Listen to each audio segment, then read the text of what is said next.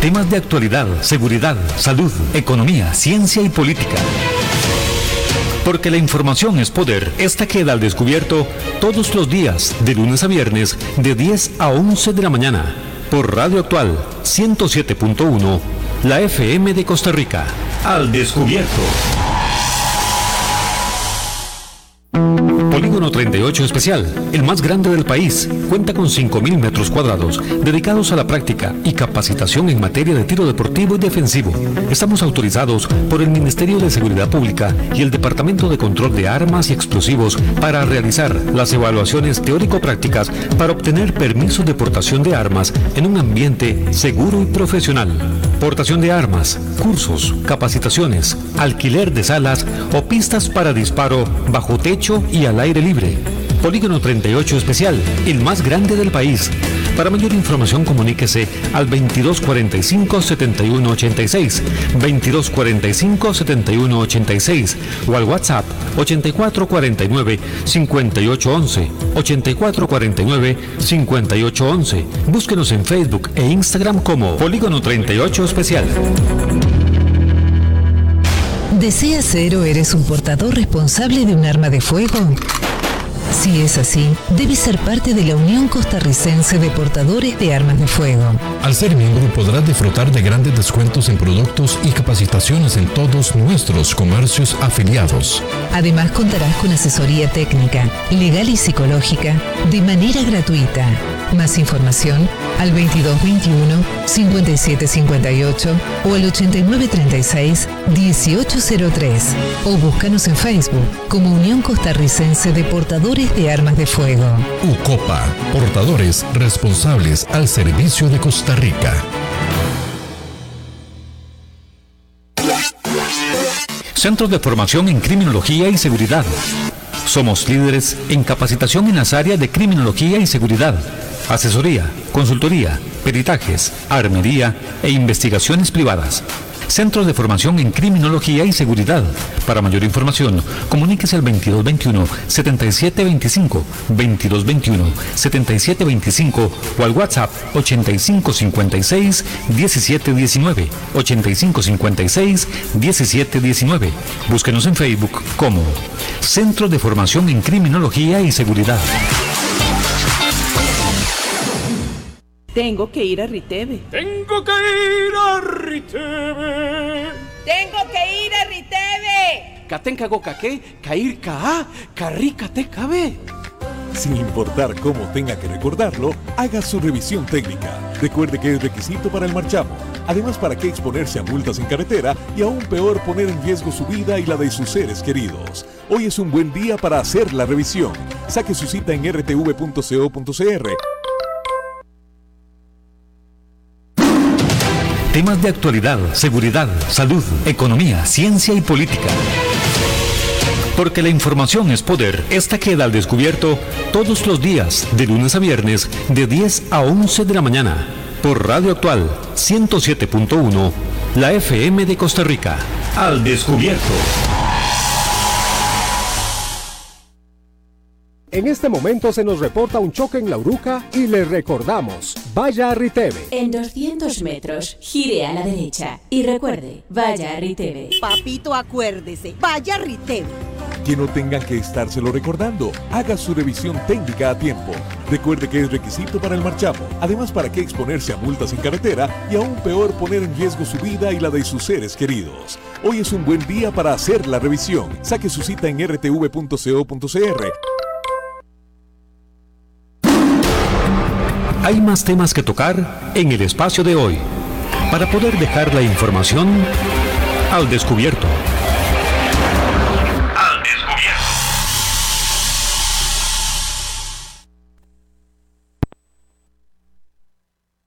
descubierto. Hoy estamos jueves y al ser las 10 de la mañana damos inicio a nuestro programa Al Descubierto hoy con un tema muy interesante, un tema que ha causado preocupación a muchas, a muchas personas, a los ciudadanos en general, referente al tema de la seguridad ciudadana y específicamente con el tema de la capacitación policial.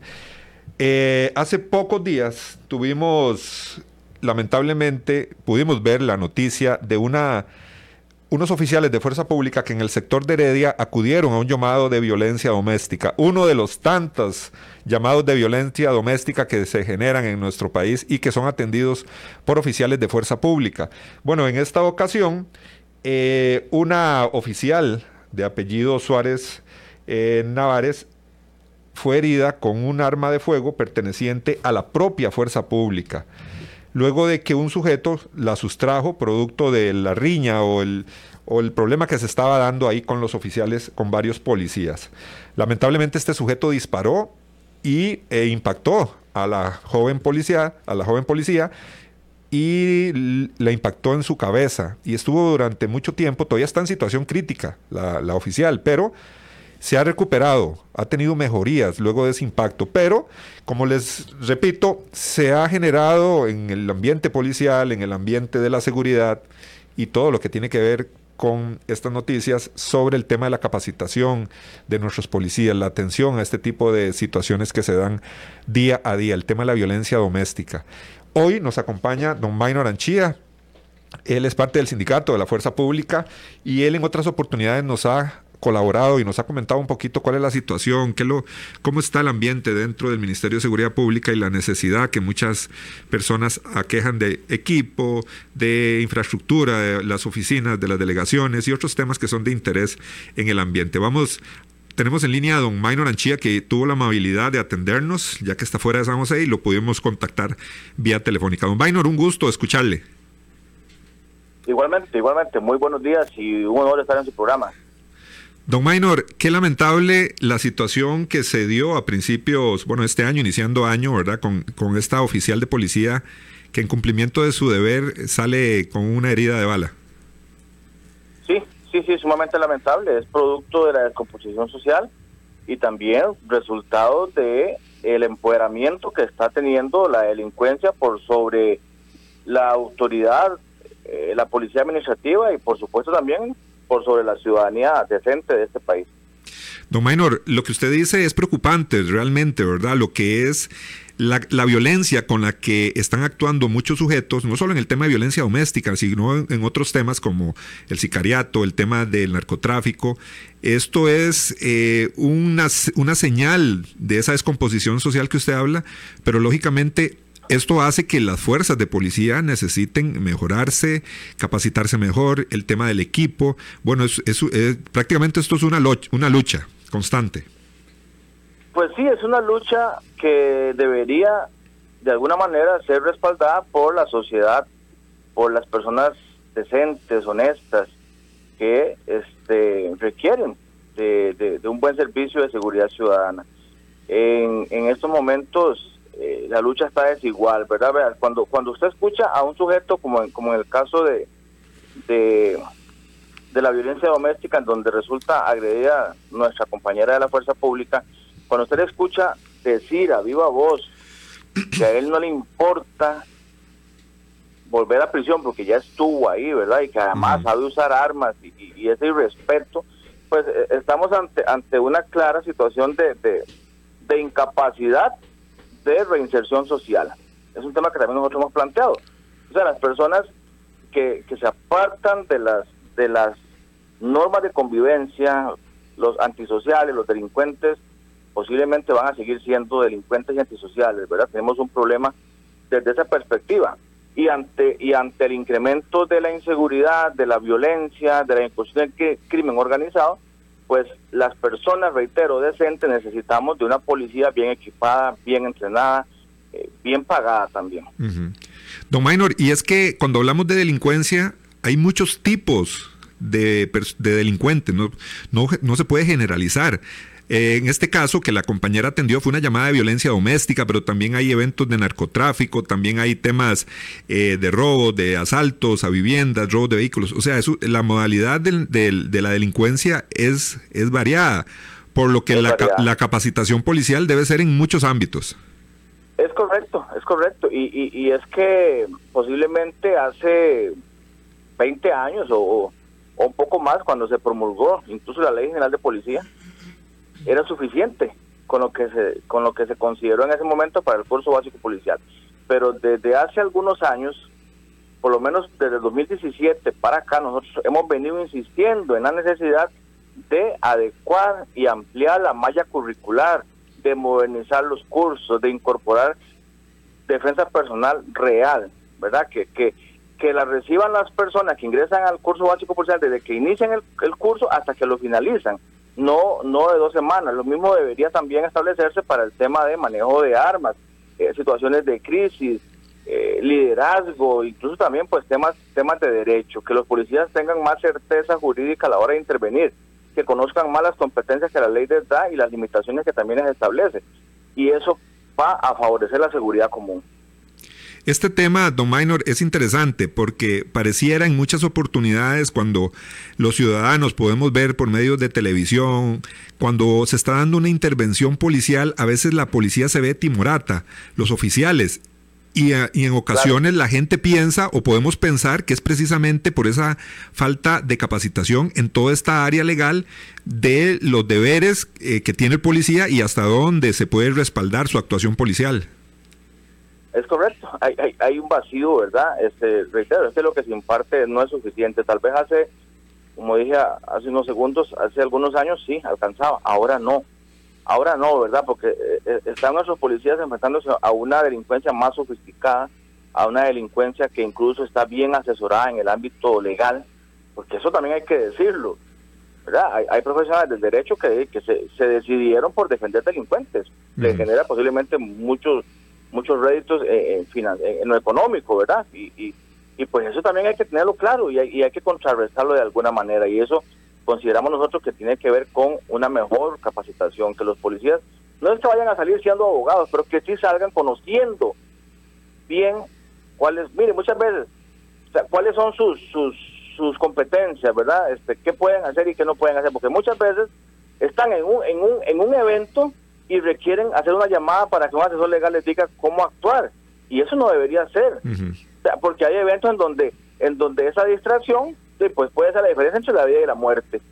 esas cosas hay que corregirlas y quienes dirigen el Ministerio de Seguridad Pública deben entenderlo, ¿verdad? Tienen que dejar de lado un poco esa soberbia, esa prepotencia que han mantenido en estos años y, y darse cuenta que están afectando a las personas que trabajan, en los cuerpos policiales y, y, están también afectando a la seguridad ciudadana.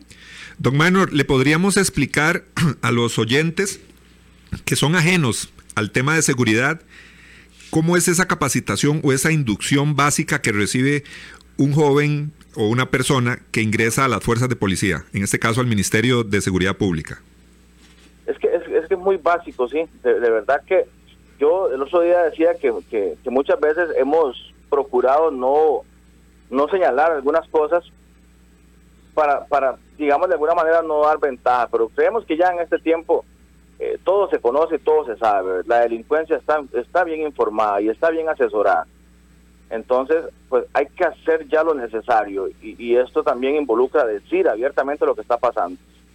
Dos semanas en, en, en temas de, de, de, de armas, por ejemplo, es insuficiente, es incluso irresponsable así hay que decirlo, ¿verdad? 90 horas, 90 horas en defensa personal no alcanza.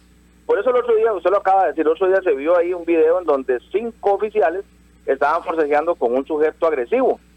Y entonces, claro, hay personas que cuestionan, ¿cómo que cinco no pueden con uno? Bueno, resulta que este uno era una persona que sí tenía conocimientos en defensa personal. Y entonces los cinco pues, pues se veían mal. Eso hay que contrarrestarlo con capacitación, es la única manera de que eso no se vea así, porque eso le resta autoridad a la autoridad. Eso empodera al delincuente, eso empodera al antisocial. Entonces el básico es muy básico, ya no ya no alcanza. Hemos hemos insistido en que en que tienen que dejar de ver eh, los números y tienen que empezar a, a, a, fomentar un verdadero modelo de seguridad. Eso incluye que el, que el curso sea más extenso, que de repente Mire, muchas veces han enviado personas a atender eventos masivos, a atender situaciones que son de riesgo, que requieren conocimiento cuando están apenas a dos meses, tres meses de haber ingresado a la formación. Entonces, eso es un acto irresponsable que ya debe detenerse. Eso no, eso no puede seguir pasando en nuestro país. Tenemos que capacitar bien a nuestra policía, tenemos que darles herramientas, darles condiciones y también mejorarles incluso el poder adquisitivo, el salario, porque ese es otro gran problema. Don Maynor, el tema de, eh, lógico, el tema de la capacitación es, es fundamental. Después de que el oficial sale de la fuerza, de la Academia Nacional de Policía, digámoslo así, y ya está asignado a cierta responsabilidad, ya sea una comandancia, delegación, eh, no sé, eh, ¿hay un tipo de capacitación periódica o cómo se maneja eso? No, no, no, no. Este, la realidad y la experiencia, pues dicen todo lo contrario. No hay una, no hay una capacitación constante y es porque eh, vamos en el día a día. O sea, tenemos ya no sé cuántos años de que no se pasa de 13 mil y algo de, policías. Entonces, vamos creciendo en población, ¿verdad? y, no se crece, no se crece en, en, en, en, recurso humano, no se crece en, en equipamiento.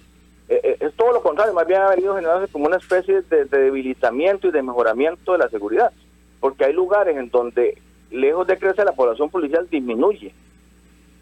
Así, eh, así es como lo hemos identificado nosotros, ¿verdad? Entonces, pues la capacitación efectivamente tiene que ser constante, pero para eso tiene que definirse una política de Estado, un modelo de seguridad que no tenemos, porque a veces a veces conocemos y vemos que van un oficial o dos oficiales van a, a, especializarse fuera del país, pero eso qué se hace después. Y muchas veces esas personas incluso se van, se van a la policía municipal o se van a otras instituciones porque, porque encuentran mejores condiciones laborales.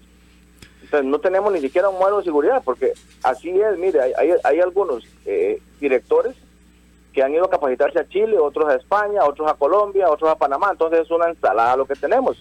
No hay un modelo que, que se ajuste a nuestra necesidad y a nuestra idiosincrasia.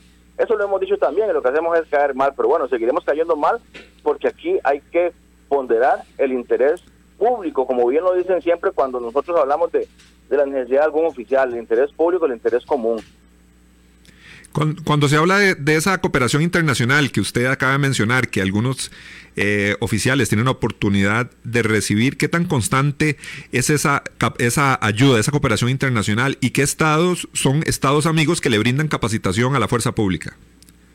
Bueno, hemos, hemos, conocido mucho, de, por supuesto, de los Estados Unidos, de, Colombia, como dije antes, Panamá, España, España más, más que todo en temas de, control de, masas, que de alguna manera este, ha colaborado.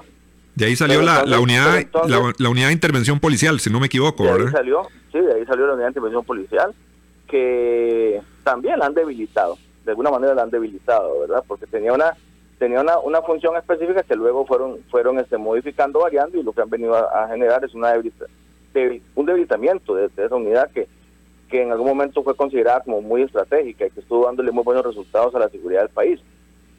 Luego, eh, mayormente se, han estado este, compartiendo intercambio de, modelos con Colombia, pero pero la realidad de Colombia es muy, muy distinta a la nuestra, aunque ya nos estamos acercando. Qué triste, ¿verdad? Por lo menos en tema de narcotráfico. claro. ¿Verdad? Este, entonces nosotros creemos que nuestro país debe definir su propio modelo de seguridad y cómo hacerlo si no tenemos ni siquiera una política de Estado en la materia. Con el tema de la infraestructura, con la materia del, del equipo, eh, ahora podemos ver oficiales de fuerza pública muy bien uniformados, eh, las patrullas que utilizan eh, son patrullas buenas, tal vez no tanto el tema de la infraestructura en delegaciones, principalmente fuera del gran área metropolitana, en zonas muy rurales. ¿Qué podemos hablar sobre, sobre esto? ¿Ha habido mejoría en estos años en ese tema? Un poco, no lo que se quisiera, pero pero sí hay que hay que hay que decir que en infraestructura, en, en cuanto a edificaciones, se han logrado algunos cambios y en eso por supuesto que nosotros hemos hemos incidido de alguna manera. Eh, hemos logrado que pues que se, se, cierren algunas delegaciones que eran absolutamente infrahumanas eh, en, otros casos delegaciones que funcionaban como tales pero que no tenían las condiciones para que para que así fuera verdad una una una casa de habitación un cuchitril como dije yo en algún momento. Este pero hace falta mucho todavía. De hecho de hecho este se han se han ganado cuatro recursos de amparo que tienen que ver con el tema de infraestructura y están, el ministerio está en ese proceso, ¿verdad? Pero todavía no se ha resuelto todo lo que se tiene que resolver. Todavía hay muchas delegaciones que no tienen las condiciones mínimas para que funcionen como delegaciones policiales. Todavía falta que en las delegaciones policiales eh, exista un lugar para que las compañeras que pues que, que, que amamantan, ¿verdad? Que están en periodo de lactancia puedan ir a hacer ese proceso. No tenemos eh, espacio para que los compañeros, cuando están en su tiempo de descanso, pues vayan a, hacer ese descanso. Entonces tienen que eh, tomar sus alimentos y irse a la patrulla, porque no hay un lugar. Y si van a la habitación, están otros descansando. Entonces, esas cosas todavía no se han resuelto. Hay mucho, mucho, mucho por hacer. Incluso en muchos casos, todavía se carece de una armería conforme a lo que establece la ley, ¿verdad? Y, el manual de, manejo de armerías del Estado. Entonces, hay cosas todavía que están pendientes. Para la capacitación de los oficiales en manejos de, armas, ¿cuenta el Ministerio de Seguridad Pública con instalaciones adecuadas? Sabemos que en Guapiles hay una nueva academia, ¿verdad? ¿Cuentan con su polígono, con toda esa infraestructura necesaria? Sí, sí, sí, y también pues eh, en Murciélago, pero sí hace falta, hace falta, el Ministerio eh, tiene que, que pues modernizarse y tiene que capacitar más a nuestros policías en, en el uso de armas de fuego, en, en, la manipulación del arma como tal. ¿Qué se ha hablado de la situación, don Minor, que tuvieron con los oficiales que estuvieron allá en Heredia, donde lamentablemente sale herida de gravedad la compañera de la Fuerza Pública? Con los oficiales no hemos tenido eh, nosotros comunicación. Sí les puedo decir que he estado comunicándome con el esposo de la, de la oficial herida, que también es este oficial de la fuerza pública. Hemos estado conversando, dándole seguimiento a, la recuperación, dichosamente, dichosamente y gracias a Dios, de, la oficial que resultó herida en ese evento. Otra situación importante antes que, que, no podemos dejar de lado es que en algún momento se estuvo hablando de los horarios de los oficiales de la fuerza pública, inclusive el tema del pago de horas extras. ¿Estoy en lo correcto? ¿Se, ¿En algún momento se ha mencionado ese tema? ¿Se está trabajando en eso? Sí, sí, sí, seguimos, seguimos. Este, más de 20 años de, promulgada la Ley General de Policía, no se ha reglamentado lo concerniente a roles y jornadas de trabajo de los de los cuerpos policiales adscritos al Ministerio de Seguridad Pública.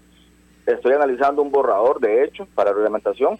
Este, ya tenemos algunas anotaciones porque hay inconsistencias, hay ambigüedades, eh, hay testarudez de, algunos directores que, quieren eh, manejar roles como 10 por 10. O sea, imagínese usted en, en, la policía de fronteras que hacen patrullajes en montaña, en, digamos en caminos difíciles, ¿verdad? En un rol de 10 por 10. Los que hemos desempeñado la función policial sabemos que ya cuando usted va en el sexto día ya el cuerpo le está pidiendo descanso. Por eso es que lo que recomienda salud ocupacional es el 6 por 6 y ese es el que nosotros hemos venido planteando. Pero bueno, hay, hay un director, el de la Policía de Fronteras, que considera que el 10 por 10 es el que le funciona. Posiblemente, pues sus razones tendrá, pero, pero está de alguna manera exponiendo a los oficiales, y así lo dicen los criterios de salud ocupacional, los expone a, a, un riesgo de su integridad física, porque ya en el octavo día, si ese oficial tiene que ir a un forcejeo con una persona que está descansada, evidentemente va en desventaja. Usted mencionaba que hay alrededor de 13.000 oficiales de fuerza pública. Sí, sí, señor. Eso es una cantidad que suena eh, muy, muy limitada para todo el trabajo que tiene que realizar la fuerza pública, que con el tema de la pandemia, bueno, nos dejó claro también la necesidad del patrullaje fronterizo y todo este tema. Eh, es sumamente limitado la cantidad de oficiales. ¿Usted eh, hay alguna eh, medida o hay alguna recomendación de la cantidad de oficiales que debería tener la fuerza pública en proporción con la ciudadanía de un país? Mire, la, fuerza pública requiere en este momento de al menos 2.000 oficiales más, pero no que repongan los que se van. Ese es el problema. ¿Verdad? Que cuando muchas veces nos dicen, es que ingresaron ingresaron 400, sacamos 400 nuevos oficiales, pero no dicen cuántos están yendo. O sea, que hay lo mismo. Por diferentes razones, ¿verdad? Entonces, al final de cuentas, no, no, no se crece, ¿verdad? No se va acompañando a la densidad de población. En, en materia de tránsito hacen falta 2.000 oficiales y tengo la, la, la información que me la facilitó el mismo el mismo Ministerio de Obras Públicas y Transportes y entonces, ¿qué están haciendo? Recargándole la función de policía de tránsito a los de la fuerza pública. Y la fuerza pública es hoy, la verdad. Entonces, claro que no alcanza, como bien lo dice usted, esa cantidad no es suficiente para todas las funciones que le establecen a los oficiales de la fuerza pública que van incluso más allá de las competencias que están establecidas en la ley 77.410. Porque a los policías los llaman para todo, para todo, ¿verdad? Y como es la, la institución que permanece 24-7, pues entonces le, le endosan todo, incluso, incluso pues muchas veces resolver aquellos temas que deberían, deberían resolver nuestros políticos, como es llegar a, a, a, una comunidad a tranquilizar a la gente que está molesta por las decisiones que toman los políticos. Hasta eso tienen que hacer los policías en este país. El tema de violencia doméstica es increíble también, según lo que hemos visto por medio de comunicados, la cantidad de atención o de atención policial que se le tiene que dar a los casos de violencia doméstica. Es, es realmente alarmante, sí, preocupante, desde la perspectiva de, de, violencia, ¿verdad? Lo que está sucediendo son, son muchísimos, muchísimos los casos y eso demanda una gran atención de nuestros cuerpos policiales porque además es un asunto de prioridad. Don Maynor, eh, también se, se, escucha por medios de prensa que ustedes en, eh, en, estos días van a tener un tipo de manifestación, la fuerza pública, oficiales. ¿Nos podría comentar un poquito de eso para finalizar? También este, nos van a acompañar eh, oficiales de la Policía Profesional de Migración y algunos otros cuerpos policiales que, se están sumando. Este movimiento es absolutamente pacífico, es con funcionarios que están en su tiempo libre, ¿verdad? tenemos en, clarísimo que no pueden participar quienes están dándole seguridad al país. Y, se, y se motiva en esto que acabamos de conversar, en que es necesario que, que, se, que se establezcan algunas reformas legislativas y reglamentarias a lo interno de la administración para darle más certeza jurídica a nuestros policías y más mejores herramientas. Es necesario mejorar la capacitación, eso es lo que vamos a demandar, que se mejore la capacitación, que se le den a nuestros, a nuestros policías verdaderas condiciones para hacer su trabajo, que se les excluya inclusive la ley marco de empleo público. La vez pasada nosotros dijimos que tenían que excluirlos de la ley fiscal y los incluyeron y eso vino a provocar una regresividad salarial.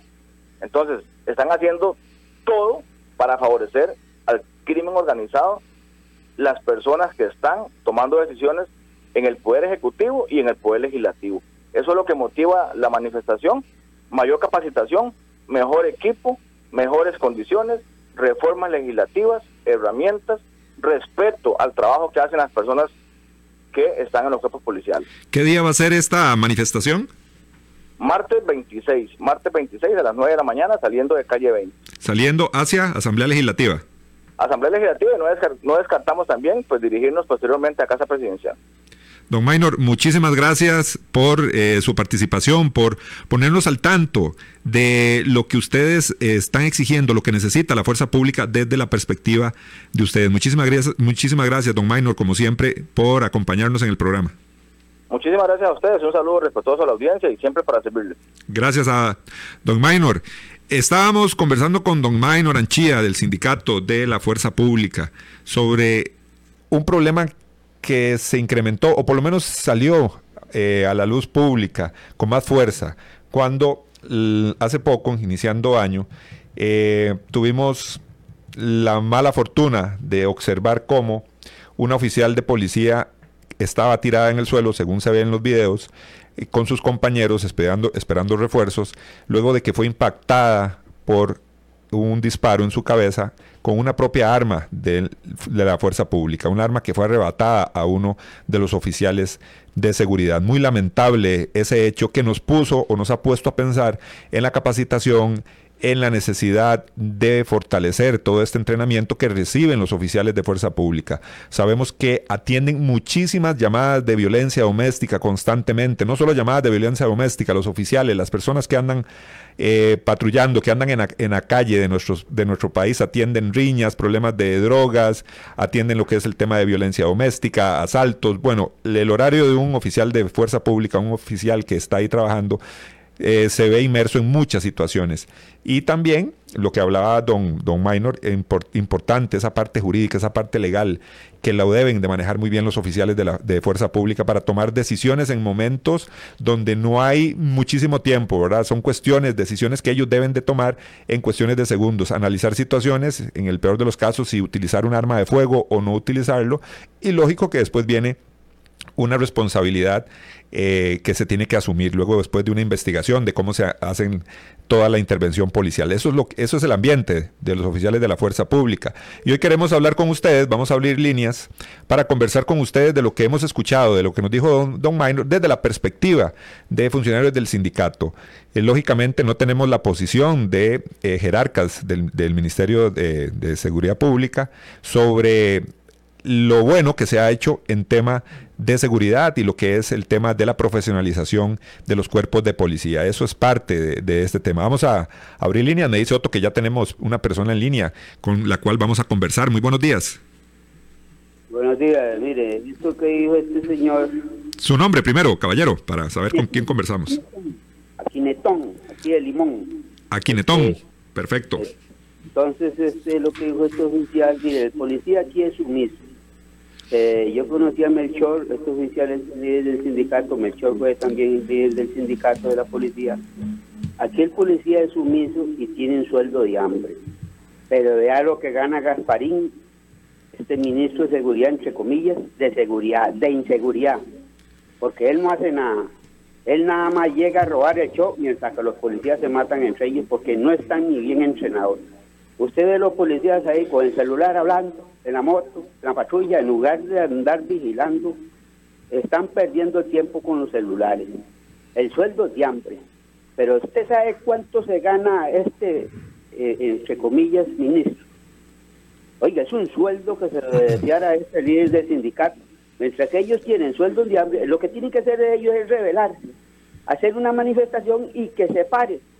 Porque para mí aquí no hay más ladrón que este ministro de inseguridad que está ahorita. Para mí es lo que está es robándose el sueldo y quién sabe cuánto quiero decir. Yo le quiero preguntar a usted que a dónde está yendo a parar toda la coca que decomisan. Yo creo que la debe tener engaletada debajo del sótano en la casa de este ministro de inseguridad. Muchas gracias y buenos días. Bueno, muchísimas gracias al caballero que hace unas, una declaración fuerte ahí sobre el tema del problema de inseguridad que vive nuestro país referente a la capacitación policial muy necesaria, eh, lógicamente para las personas que fungen y desarrollan esta labor. Vamos con otra llamada. Muy buenos días. Bueno, se nos fue la llamadita. Recuerde 905-107-107, línea directa. Usted puede llamar y conversar con nosotros sobre el tema de la capacitación, la- el tema de la profesionalización policial, ya que estamos preocupados. Vimos le- imágenes lamentables de oficial de fuerza pública herida que por el momento ya están en franca recuperación, pareciera. Vamos con llamada. Buenos días. Tenemos otra persona en línea. Muy buenos días. Buenos días, ¿cómo está? Muy bien, su nombre. Henry. Don Henry, le escuchamos. Caballero, eh, bueno, por parte de nosotros aquí, lo que es de la parte de, de San Rafael de Heredia, aquí la Fuerza Pública junto con la Policía Municipal, mira que aquí trabajamos bien. Y gracias a Dios, por lo menos ahí aquí. hubo un caso aquí, mi amigo, una persona que eh, le faltó el respeto a una muchacha. Y aquí llamamos y en dos toques estaban todos, ¿verdad? Por lo menos se ve aquí, en lo que es la parte de San Rafael. El oficial, desgraciadamente, eh, es muy criticado. Hay personas que no valoran los que ellos hacen. Sabemos, como todo, como usted y todos sabemos que hay oficiales buenos, oficiales malos, igual como cualquier persona, abogados, como sea.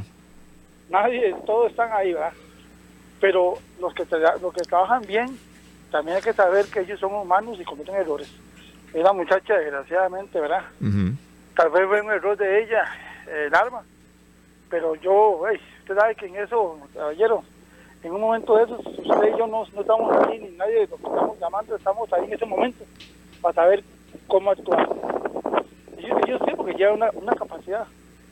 O sea, tienen, están capacitados y aún así, vea lo que le pasó a la muchacha. Sí. Pero lo que, lo que, lo que tenemos que hacer es apoyarlos a ellos, a la gente que trabajan de verdad, a los policías que trabajan de verdad, que trabajan por usted, por mí, por lo que estamos nosotros aquí en la calle. Así que pasen un buen día, caballero, y le vuelvo a decir que el programa más bueno. Bueno, don Henry, muchísimas gracias por su apoyo al programa y también, como dice don Henry, eh, al menos él tiene la percepción de un muy buen trabajo de la fuerza pública allá en la zona donde él reside, en conjunto con la policía municipal, otro cuerpo policial eh, directo para trabajar con los ciudadanos y con la comunidad, un cuerpo, de policía creados específicamente para ese contacto más cercano con, la, con los ciudadanos de ciertos cantones. Tenemos a otra persona en línea. Buenos días. Buenas Su nombre, Carlos Vargas, don Carlos, le escuchamos.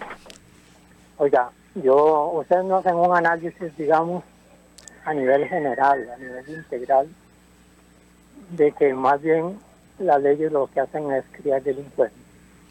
Yo he llegado a la conclusión de que muchas veces, casi en su, en su gran mayoría de veces, se crean leyes y lo que hacen es crear delincuentes. ¿Por qué? Por la, por la falta de oportunidad. Imagínense que yo yo le, yo le voy a decir una cosa, supongamos, para ponerle, para ponerle un ejemplo y no, y no se me tache que estoy del lado de uno ni de otro.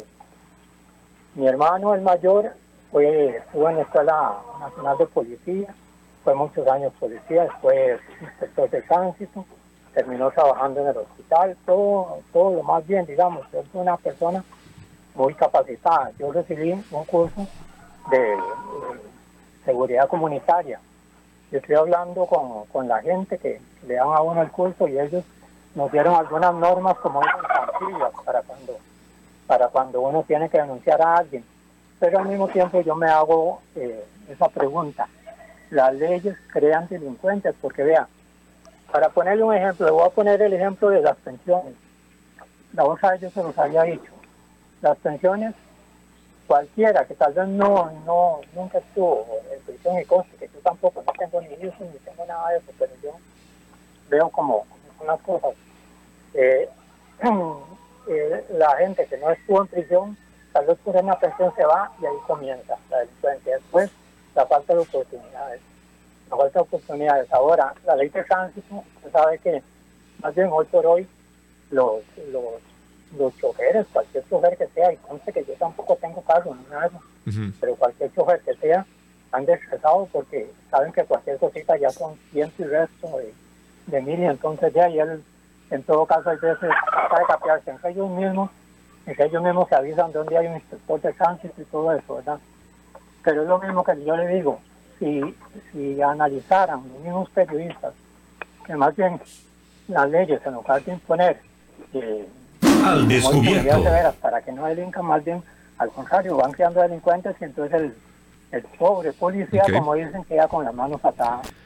Muchísimas gracias a don Carlos que nos llamaba desde Pérez Celedón, hablando sobre el tema de la capacitación policial, las herramientas que deben de tener los oficiales de fuerza pública para su mejor actuar. En cualquier momento cualquiera de nosotros puede, puede necesitar la intervención de oficiales de fuerza pública.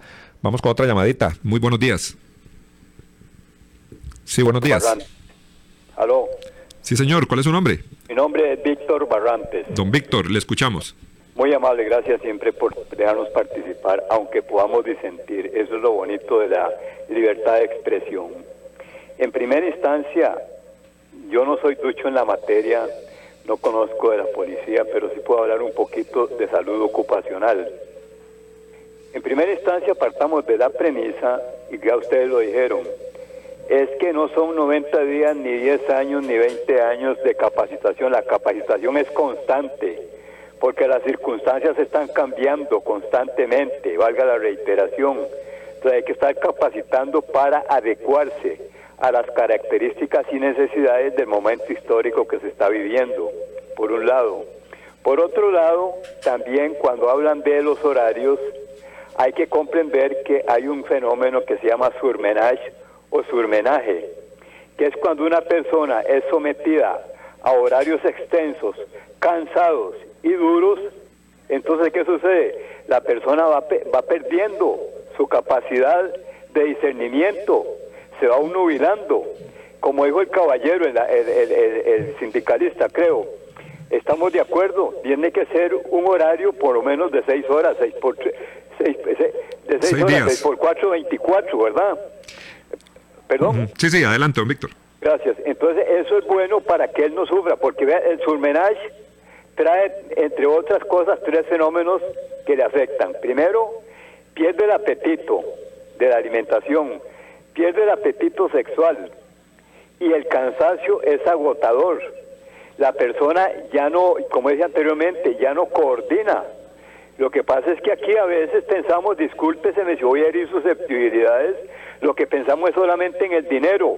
¿Cuánto me voy a ganar? Vea usted, por ejemplo, lo que yo he manifestado de las horas extra y la acumulación de vacaciones, que están prohibidas ambas. Sin embargo, por ganar un poco más, déjeme, déjeme acumular vacaciones, déjeme acumular horas extra, pero estamos pensando en el aspecto pecuniario, económico, pero no estamos pensando en la salud del trabajador, la salud física y mental. Y para ir terminando, otro aspecto es el ambiente físico-ambiental. Ellos no tienen las condiciones adecuadas. Ahora, y discúlpese que haga una digresión. Por ejemplo, ahora están hablando con respecto a la educación, pero usted va a las escuelas y no sabe ni siquiera el código de colores. ¿Cuáles colores son adecuados para que el alumno ponga atención, no se ponga, no se ponga, no se ponga estresado ni se sienta frustrado? pero aquí no tenemos esa capacidad de análisis, simplemente mira, sobre un poco de pintura, vaya, las agencias estas, las, unidades de policía que están en ciertos sectores, la hacen a como haya lugar, no les dan las condiciones físico-ambientales para que ellos se sientan bien. Reitero, para terminar, no es solamente el aspecto pecuniario económico, sino el aspecto físico-ambiental. Buen día, muchas gracias y sigo aprendiendo. Gracias, don Víctor, por su intervención referente a eh, los temas de horarios, el tema de infraestructura, el tema de capacitación necesaria para que los oficiales de fuerza pública hagan su trabajo de la mejor manera y acorde. Eh, sabemos lo delicado de este tipo de trabajos, donde se toman decisiones en cuestiones de segundos y una mala actuación, bueno, también tiene sus consecuencias legales para estos oficiales. Vamos con eh, llamadita, buenos días. Muy buenos días. Su nombre, mi amigo. Edgar Rojas, para servirle. Don Edgar, le escuchamos. Bueno, yo creo que, bueno, tengo que decirlo antes de, porque sé que le voy a caer mal a, algunas, algunos progres que llaman a este programa. Eh, pero bueno, ahí, la libertad de expresión, como dice don Víctor, eso ante todo. Lo bueno es no, no pasar a los improperios y, a los exabruptos, como, como caen algunos. Pero, como le digo, eh, yo creo que el asunto aquí es que eh, eh, es, una lástima por, por la fuerza pública porque eh, no hay trabajo más sacrificado que, el de ellos. Bueno, ese y después yo creo que el mío. En el sentido de tratar con la gente y más si es una persona sí, que es un antisocial. Aunque en el bus también se me sube mucho que uno que otro antisocial y antisocial para ir con la paridad lingüística de género. entonces vamos a ese punto, o sea, eh, eh, la fuerza pública eh, eh, es, es, una labor sacrificada y, es una lástima porque en el contexto actual de esta pandemia y un poquito antes de esto, el gobierno con sus, con sus, con, sus directrices y con sus órdenes ha hecho que, que, la gente vea a la, a la fuerza pública como, como su enemigo, cosa que, que no debería ser, eso es lastimoso. Porque, por ejemplo, en muchas comunidades se sabe que la comunidad y las fuerzas vivas, vivas tienen que eh, ayudar a la fuerza pública a tener un local, a tener condiciones mínimas, porque el, gobierno no, lo hace. Entonces, en el contexto actual, o sea, las pésimas decisiones que toma este gobierno, eh, hace eso. Y como le digo, eh, que se deben dar mejores condiciones muchísimo más. Es más, y ahora con el asunto de empleo público, se deben contratar muchísimo más policías, más oficiales de tránsito, muchísimos más policías de, fronteras, o sea, muchas de esas cosas que, que la gente está pidiendo se deben forzar por ese lado. Que pasen buen día, señores. Muchísimas gracias a don Edgar, que nos da su opinión sobre el trabajo, la función policial y la situación actual, hablando un poco sobre esa situación, lo que pueden estar viviendo o el, el desempeño de labores de oficiales de la fuerza pública y las condiciones que en actualidad eh, asumimos o lo que podemos ver sobre el trabajo que realizan y su capacitación y equipo, todo lo que tenga que ver con la materia policial. Vamos, me dice otro que hay llamada. Muy buenos días. Sí, su nombre, caballero. buenos días, Carlos. Don Carlos, adelante. Eh, caballeros, bueno, es que, no sé, desde un tiempo para acá, no sé si, si será la, la gente, le ha hecho falta un poco de educación o, o qué, pero yo, yo recuerdo que que en mis épocas, cuando yo estaba creciendo, mi papá y, mi mamá siempre me decían, si un policía usted lo para, lo detiene, este, usted, no, si no tiene nada, si no debe nada, no tiene que tener nada, usted enseña sus documentos tranquilo y siga su camino. El problema es que no sé, como que se normalizó esta cuestión de faltarle el respeto a la policía nadie le tiene respeto a la policía, la policía nos guste o no, es una autoridad y como una autoridad hay que respetarla. No es posible que un policía llegue a atender un llamado a un pueblo o a un barrio y la gente se enoje porque el policía entra al barrio y los sacan a pedradas. El policía no tiene la más mínima opción de defenderse porque no puede sacar el revólver, porque si saca el revólver ya es un problemón. A los policías aquí, no sé, tienen que, que, darles mejor entrenamiento y yo no tengo nada en contra de las personas que son obesas ni, ni los viejos, pero un policía obeso y un señor no va a rendir. O sea, es, es obvio que no, no, no tienen la preparación y no tienen la, la, preparación física para rendir. Y lamentablemente la policía aquí sobran muchas personas mayores de edad y muchas personas con problemas de obesidad. Y eso, para una policía, eso es un problema. Aquí falta darles un entrenamiento, y como dice el señor del sindicato, hay que prepararlos en artes marciales o no sé, porque los policías aquí no saben defenderse, no es posible que un policía lo desarmen. Eso es increíble. Después, este, falta darles un armamento, ya que no pueden sacar el arma, armarlos con armas con armas eléctricas o algo, porque no es posible que un policía no se pueda defender. Eso es increíble. Ok, muchísimas gracias a don Carlos por su por su intervención. Hace don Carlos mención de armas no letales, así se les dice a ese tipo de, de armas a las que hacía mención don Carlos, con las que debería estar equipado un oficial de fuerza pública, si no es necesario que utilice el arma de fuego, pero son otro tipo de herramientas que lo utilicen para inmovilizar o poder detener o hacer una aprehensión adecuada a una persona que pueda estar violenta. Vamos a ir a la pausa, vamos a la pausa comercial y ahorita regresamos, estamos en su programa Al Descubierto. Polígono 38 Especial, el más grande del país, cuenta con 5.000 metros cuadrados dedicados a la práctica y capacitación en materia de tiro deportivo y defensivo. Estamos autorizados por el Ministerio de Seguridad Pública y el Departamento de Control de Armas y Explosivos para realizar las evaluaciones teórico-prácticas para obtener permisos de portación de armas en un ambiente seguro y profesional. Portación de armas, cursos, capacitaciones, alquiler de salas o pistas para disparo bajo techo y al aire libre. Polígono 38 Especial, el más grande del país. Para mayor información comuníquese al 2245-7186, 2245-7186 o al WhatsApp 8449-5811, 8449-5811. Búsquenos en Facebook e Instagram como Polígono 38 Especial. ¿Deseas ser o eres un portador responsable de un arma de fuego? Si es así, debes ser parte de la Unión Costarricense de Portadores de Armas de Fuego. Al ser miembro podrás disfrutar de grandes descuentos en productos y capacitaciones en todos nuestros comercios afiliados. Además contarás con asesoría técnica, legal y psicológica de manera gratuita. Más información al 2221 5758 o al 8936 1803 o búscanos en Facebook como Unión Costarricense de Portadores de Armas de Fuego. UCOPA, portadores responsables al servicio de Costa Rica. Centros de formación en criminología y seguridad. Somos líderes en capacitación en las áreas de criminología y seguridad asesoría, consultoría, peritajes, armería e investigaciones privadas. Centros de formación en criminología y seguridad. Para mayor información, comuníquese al 2221-7725, 2221-7725 o al WhatsApp 8556-1719, 8556-1719.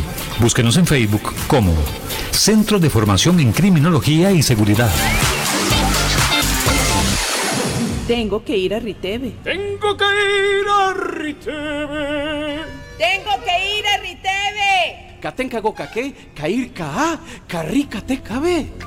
Sin importar cómo tenga que recordarlo, haga su revisión técnica. Recuerde que es requisito para el marchamo. Además, ¿para qué exponerse a multas en carretera y aún peor poner en riesgo su vida y la de sus seres queridos? Hoy es un buen día para hacer la revisión. Saque su cita en rtv.co.cr Temas de actualidad, seguridad, salud, economía, ciencia y política. Porque la información es poder. Esta queda al descubierto todos los días, de lunes a viernes, de 10 a 11 de la mañana, por Radio Actual 107.1 la FM de Costa Rica. Al descubierto. Hay más temas que tocar en el espacio de hoy para poder dejar la información al descubierto.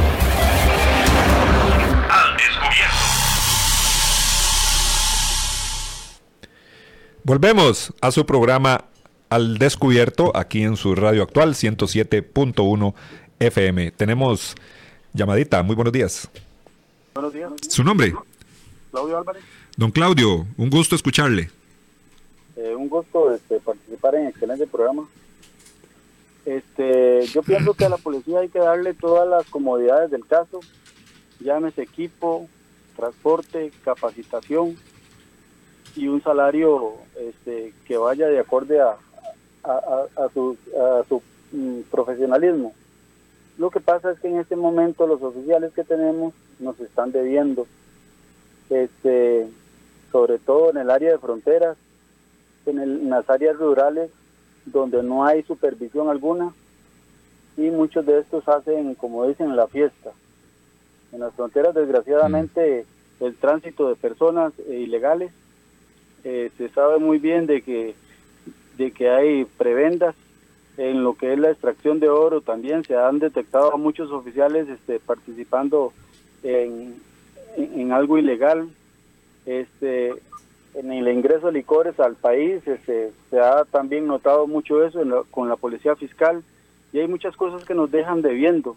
Entonces a veces pensamos la mayoría de las personas que lo que tenemos no es alguien que nos está protegiendo sino más bien un usurpador y eso es lo que me preocupa a mí de, la fuerza pública. Sí, deberían de haber mejores salarios, sí debería haber mejor capacitación, pero con gente calificada, no las personas que tenemos hoy día. Gracias. Muchísimas gracias a don Claudio, externando esa preocupación principalmente fuera del gran área metropolitana. Aquí en gran área metropolitana hay bastante, o por lo menos podemos ver eh, presencia policial en zonas alejadas, zonas rurales, zonas fronterizas, ahí hay una limitante muy grande del tema de vigilancia y así nos lo expone don Claudio, falta de supervisión también es el, comentario del caballero. Vamos con otra llamada, buenos días. Buenos días. ¿Su nombre? Rafael Mata. Don Rafael Mata, si no me equivoco, desde Tres Ríos. No, de Cartago. De Cartago. Estoy aquí en Turrialba. Mire, voy a explicar con los primeros que llamaron. Porque ve, aquí la policía es un machinado que hay. La gente está bien equipada y todo. Y gente para ser legal y honrado y no estar pidiendo aumentos por los sindicalistas, no hace falta que tengan 60 o 30 años. Aquí se está votando la plata a montón de gente que le aumente, que este, que el otro, pero no están viendo el costo de la vida que está. El gobierno ya no hay a dónde pedir prestado y parece que va a pasar los tres préstamos millonarios. ¿Dónde va a ir? Será gente que gana bien. La policía en Cartago no aparecen, de repente aparecen cuatro y un solo en bicicletica o en celular. ¿Qué país más engañado, qué país más mal administrado? No necesitamos más policía, necesitamos más aumentos, necesitamos es disciplina y no entrenarlo ni nada. El entrenamiento es en la calle, que ande para allá y para acá como antes. Qué vergüenza y qué moralidad. Necesitamos que estén más casetas buenas y más este eh, este comisaría, porque ahí pasaban los chanchos y le estamos dando hasta de comer y yo conozco un oficial en Guadalupe Cartagena, tiene como 30 años, y la otra le digo, voy para abajo a pie. Ah, no, ahorita pasa una amistad conmigo. Le digo, ¿usted cada cuánto en ronda? A pie. No, de vez en cuando nos saca una patrulla, de hasta que están gordos. Mejor no hubieran policías.